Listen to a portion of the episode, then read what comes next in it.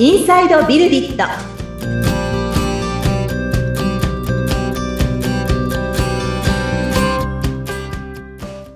こんにちは。株式会社ビルディットの富田です。アシスタントの菅千奈美です富田さんよろしくお願いいたします、はい。よろしくお願いします。前回富田さんの20代のね、頃のはい話を伺ってきているわけなんですけれども、はい。まだ続きがあるということでですね。そうですね。この話がはい。どのようになっているのかドキドキするんですけれども、は はい。いえー、20代でその新卒の会社からですね、まあ技術の仕事にもっと向き合いたいなということで、まあとあるベンチャーで、えー、プログラマーとして働かせていただくに至るまでですね、うん。のお話をしてきてるんですけど、はいから先っていうところですけれども、うんあの、私当時その岐阜に住んでたと。はいお話ししましたが、岐阜も本当にいいとこでしたね。あの、パン美味しいし、名古屋も名古屋で独特ですよね、食文化がね。あうの、ん名古屋にお仕事で行くときとかは、あっちのものを食べたいなってね、赤だしとかね。もう美味しいものたくさんありますもんね 名古屋はね、はいうん。なので、もう本当にそういったことを思い出すんですけど、はいそこから私はその、まあ、六本木のベンチャーだったので、はい。東京の方に関東に引っ越してくるんですね。うん。で、当時、横浜の最寄り駅綱島というところにはい、えー住んでたんですけれども、そこから東横線とうん。日比谷線を乗り継いで六本木まで通うとおー。いうようなことで、えーはい。20代後半をスタートしました。はい。で、当時私は言ってみればその、こうエンジニアとしてこの直接作るっていうことには、うん。その関与できていなかった人間なので、まあ言ってみればプログラマーの業務としては未経験。うん。状態だったので、まあ、よく拾っていただけたなというか、ご縁をいただけたなと思うんですけれども、そこで、えー体験したことっていうのは、やはりその周りのすごいエンジニアの方々に囲まれて、あ、これがプログラマーとして働くということかみたいな、はいですかね。この表現がよくわからないですけど、強い人たちがいっぱいいるんですね。あのー、ゴールドジムでしたっけ？ゴールドジムってありますよね。うんうんうんあのジムにですね、あの、まあ、これはずっと後の話なんですけれども、うんなんか会社の健康保険組合のなんかこう割引か何かでですね、はいあの軽い気持ちで行ったら、ええちょっと運動したくて行ったのに、ゴールドジムの中にいる人たちってすごいんですよ。すごい、あの、本格的な感じがする。そうそうそう。あの、すごいところに来てしまったっていうのがあるんですけれども、あういうあの感覚でした。ああの感覚です。はい。プログラマーとして働くぞって思ったんですけど、おなんかはいすごいところに来てしまったという感じで、う。うんんあのーなので、本当勉強の、なんていうんですかね、こう、濃さというか、質というか、うんなんか、これは振り落とされるぞっていう感じですね。こうつ、頑張ってついていかない。とてもついていけないぞって思った感覚があってですね。はい。とにかく何かその、今までは、なんかこう、前回お話ししたんですけど、会社の斡旋する研修で勉強するとか、うん、うん、うん。ビジネススクールに行くだとか、まあそれなりに多分、自己投資、自己開発はしてたんですけど、ええ。本当技術について勉強するっていうことの濃さって、これなんだって、まあこれなんだっていうのが当時、その、そんなに確信じみてないですけど、うん。少なくともそれまでの5年間よりは、やっぱりこの濃さが変わったと思うんですよ。本当に、うん。あの情報技術というものに向き合ってる時間が圧倒的に増えたと思いますし、はい。寝る間も惜しんでっていうようなうん。感じでしたし、なんかそれって本当に自分がやりたかったことでもあったんですけど、まあ好奇心半分でもあり、半分ぐらいは不安でもあったんだと思いますね。あ、うん。あの25、6からのスタートなので、はい。まあ新卒だとか学生の頃から、やっぱりその専門として、えー本当にその情報技術に触れ、プログラミングをアルバイトにし、うん。みたいな方から比べると、まあ4、5年遅いスタートなんですよね。うん、うん、うん、うん。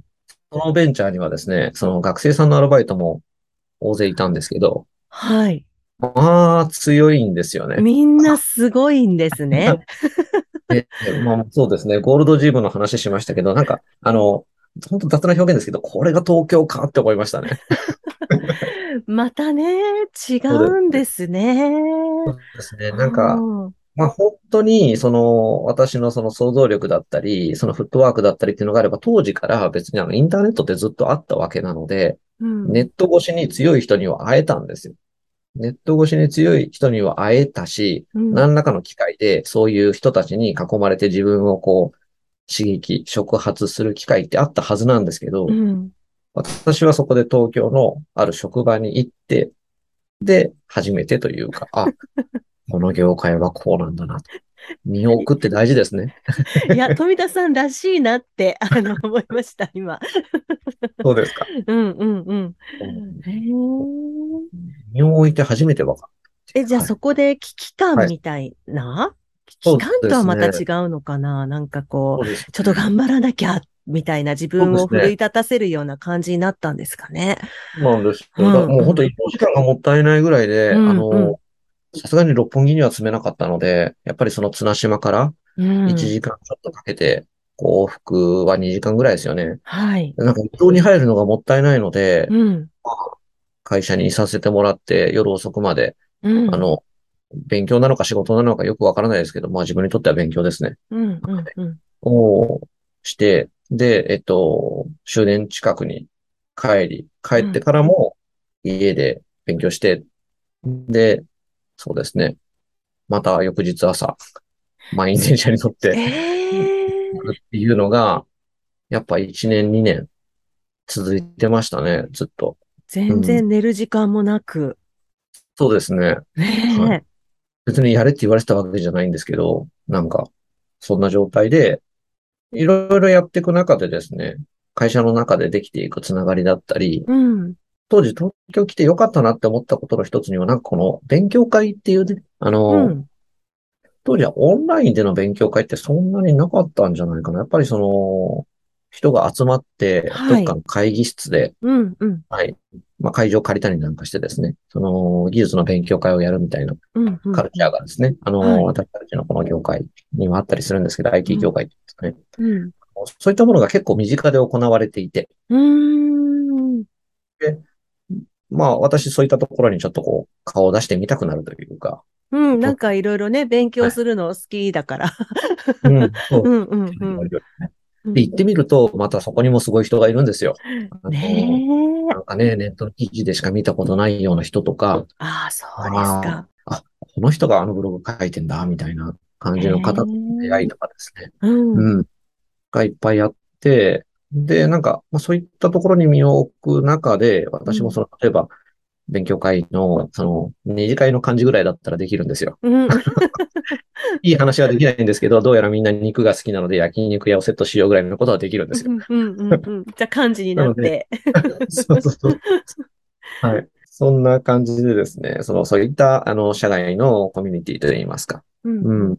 有者の方が集まるところで関わりを持たせていただいて、うん。で、そこでできたご縁でですね、その、例えば自分が勉強会を主催すると、その会社の会議室でね、うん。あの、会場を探してたりなんかするので、その、えー、自社の会場を使わせていただいて、そこでそのご縁になった方々にもこうお話に来ていただいたりみたいなこともやったりと。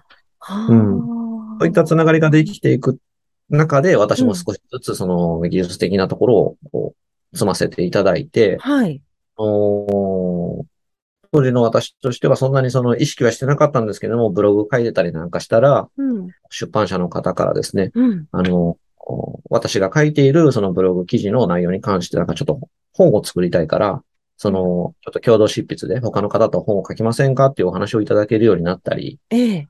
うん、勉強会とかでちょっとお話をしていただけませんかって言われるようになったり、うん、おー。はいな感じになってったのが、そこからの数年間という感じでした。はい。で本当その技術を仕事にするっていうことをですね、まあ、濃厚な時間を過ごさせていただいたのがそのベンチャーだったんですけれども、うん。そこから、えー、まあ独立をさせていただいて、はい。うん、より何かこう一人称でというか、うん。あのー仕事ができるようにっていうような感じでですね、ちょっとチャレンジしてみたくなったんですよね。うん。うん。うん。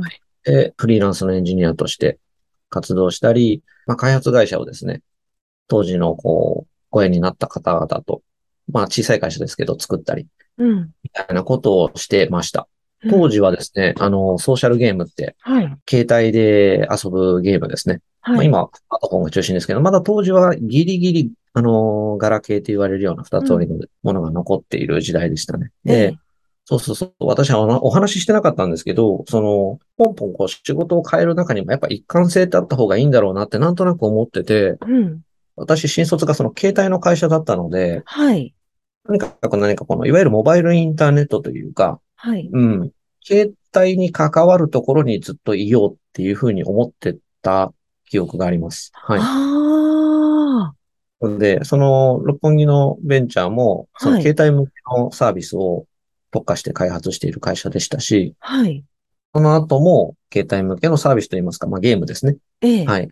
作るっていうことにしばらく関わっていたというところがあるんですけど、うん。携帯好きだったんですよね。うん。あうの、携帯向けのソフトウェアといいますか、サービスの開発の面白いところって、なんか、パソコンに向き合って作っている自分から、うん。目の前の携帯って、まあ自分だけが持ってるものじゃなくて、いろんな人が持ってるんですよ。うん。で、その感覚にふっと降りられると言ったら、降りるっていう言い方も違うんですけど、上と下ではないんですけれども、ふっと変わる、変えられる。うん。全くその IT 業界に関係ない人も携帯を持ってるわけですよ。はい。うんで、その感覚が、こう、リアルタイムと言いますか、ここでパソコンに向き合ってバーッと作ったものが、この携帯で動かしてみるとこうだという感覚になれる、このなんか、スイッチと言いますか。うん。これ、これで見ると見にくいなとか、うん。うん。うんこのボタンがこの画面内のここに入ってくんなかったら、これなんか、ちょっと使いにくいなみたいなのを試行錯誤っていうのが、はい。もう、急に使う方の感覚、ユーザー感覚になれるっていう面白さがあって、その試行錯誤が、パソコンのアプリケーションとかサービスを作るよりも、面白いと言いますか。うん。自分にとっては楽しく感じたんですよね。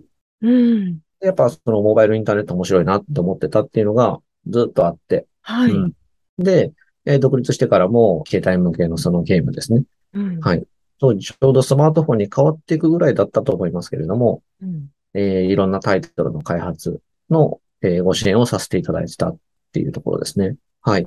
で、そこから教育系のベンチャーの方からお声掛けをいただいてはい。っていう、今このビルディットを創業する前の話になっていくっていうところですね。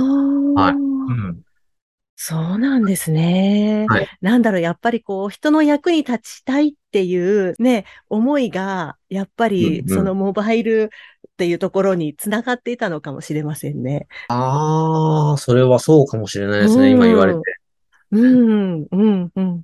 うん、エピソードとしてはやっぱり、あれですね、その、いろんな人が使ってるっていうのももちろんあるんですけど、うんあの、私がそのさ新卒で、うん働いてたその携帯の会社なんですけど、はい。モバイルインターネットで新しくできるようになったことの大きなこととして、大きなことが他にもいっぱいあったんですけど、うん。あの、モバイルバンキングって紹介されてたと思うんです。モはい、はい。バイルバンキングがめちゃくちゃ便利だなっていう話。うん。うん、まあ確かに。うん、ううんん、うん。で、これで要は銀行の ATM 行かなくても、はい。送金手続きができたりだとかっていうのが、ええ。本当便利だっていうのを聞いたのも結構あったかもしれないですね。うん。なんあかこう自分の関わっている、そのまあ会社、まあ当時その新卒は携帯会社にいたわけですしあ。、うん、うん、うん。その向こう側にはそのソフトウェアサービスがあったんですけれども、うん、うん。うん、なんか本当、人の生活をより便利にするっていうことに関われるんだなっていう、うん、そうですよね。だって、わざわざ銀行に行かなくても、自宅にいながら送金できたりって、すごい楽なことですよね。そうですよね。うん、うん、うん。なんか、ちょっとした便利が、うんなん。か、それはこんぐらいできるよね、みたいな感じにすぐ受け入れられる 2022年って感じですけど、はい。今すごいじゃないですか。その電話番号でお金送るとかもパッとできちゃいます。うん。うんねこれすごい進化だと思うんですよ。このう、ん。うん、20年ぐらいの。ねそれで、はい富田さんははい、ビルディットを作る？そういった意味では、その後、もうその教育系のベンチャーに関わってた上で、その後なんですけどね。ビルディット作ってるんですけど、そうです。まあそこから先は確かに、えっと、1回目ぐらいでしたっけ？で、うんお話をさせていただいたことになるのかなって思うんですけど、はい。うん。あのーまあ、その教育系のベンチャーに関わらせていただくことになったのは、より世の中に対して、そのソフトウェア開発っていうのは、その、なんていうのかな、手段といいますか。はい。まあ、そこが本当好きだったんですけど、うん。これをもって世の中に何を提供していくんだっていう、その事業を作るっていう観点でですね、はい。その時にお誘いいただいた、こう、チームの方々だったり、うん。その事業を作っていくプロセスっていうのが、私にとって今まで持ってなかった、まあ、知見であり環境であったっていうところが、魅力を感じてですね。うん。で、ちょっとそこで一度その事業を作るっていうことにはいチ。ャレンジしてみようというふうに決断しまして、うん、で、えーその前の教育ベンチャーに参加させていただいたっていうところですね。うん、はい。でそこから先は、1回目でお話しした通りではあるんですけれども、うん。はい、そうですね。そこの教育ベンチャーがそこで持ってた事業ですね。うん。を、えー他の会社に、こう、事業譲渡するっていうタイミングがあったんですけれども、ははい。い。そこで、うんまあ、そこを離れることになりまして、うん。で、えっ、と、現在の会社を創業すると。はい。その事業作りっていうところに、えー数年関わらせていただいて、うんえ。ーいろんな経験もさせていただいたので、その自分で事業を持つとうんい。うところをもう一度やってみようかなというチャレンジですね。はい。ということで、改めて、うん。うん。うん。うん。事業作りにも関わっていたっていうことなんですね。そうですね。そうですね。はい。当時、本当スタートアップって言われるんですかね。ベンチャーがめちゃくちゃいっぱいできてきてた時だと思うんです。え、はい。2010年前後ぐらいじゃないですかね。ううんん。うん。うんあの、スタートアップのイベントっていうのも、まあ今も結構あるんです企業イベントっていうんですか。ううんん。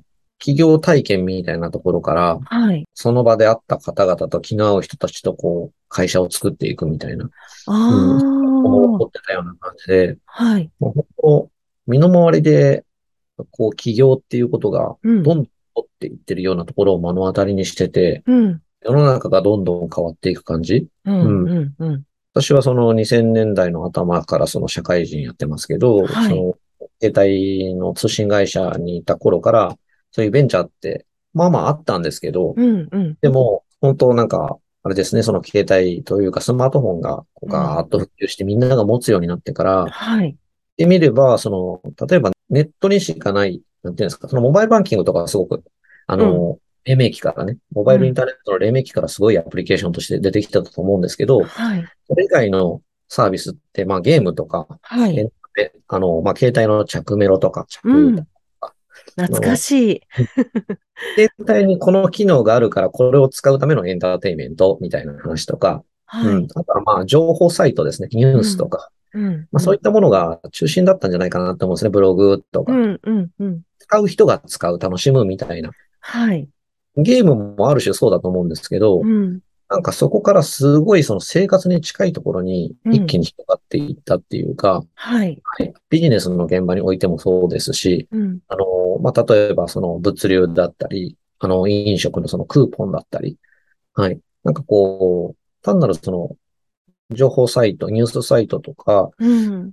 そういったこう、見たい人が見る、使いたい人が使うって一部の方だけのためのものだったものからですね、こう、本当にいろんな人が携帯を当たり前のように使って、スマートフォンを当たり前のように使っていろんなサービスを利用するようになっていったのが、2010年の前後ぐらいからだったと思うので、多分その文脈でいっぱいいろんな種類のベンチャーができてたんじゃないかなっていうふうにも見えてたんですね。うん。ちょっと私の見えてる目線なので、うん、もっと前からその起業家であった方々からすれば、もっと前のトレンドもきっとより細かく、あうん、の、正確に捉えられてると思うんですけど、はいうん。